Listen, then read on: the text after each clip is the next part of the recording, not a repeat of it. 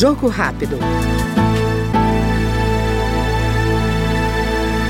A Câmara analisa projeto que prevê pena de até seis anos para crimes de roubo ou furto de celulares.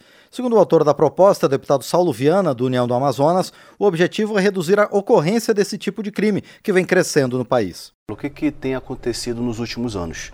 É, o aumento do furto e roubo de aparelhos eletrônicos, que aí se inclui principalmente aparelho celular, tablets e computadores.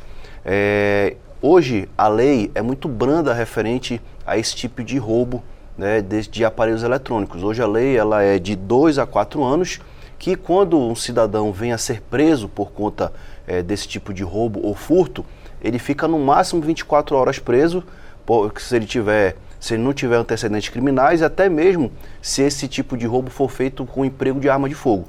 Então, o objeto da lei, o objetivo da lei principal é que a gente possa aumentar essa pena para ajudar o sistema de segurança pública a diminuir esse tipo, de, esse tipo de crime que está sendo crescente hoje no Brasil. O Jogo Rápido acabou de acompanhar o deputado Saulo Viana, do União do Amazonas.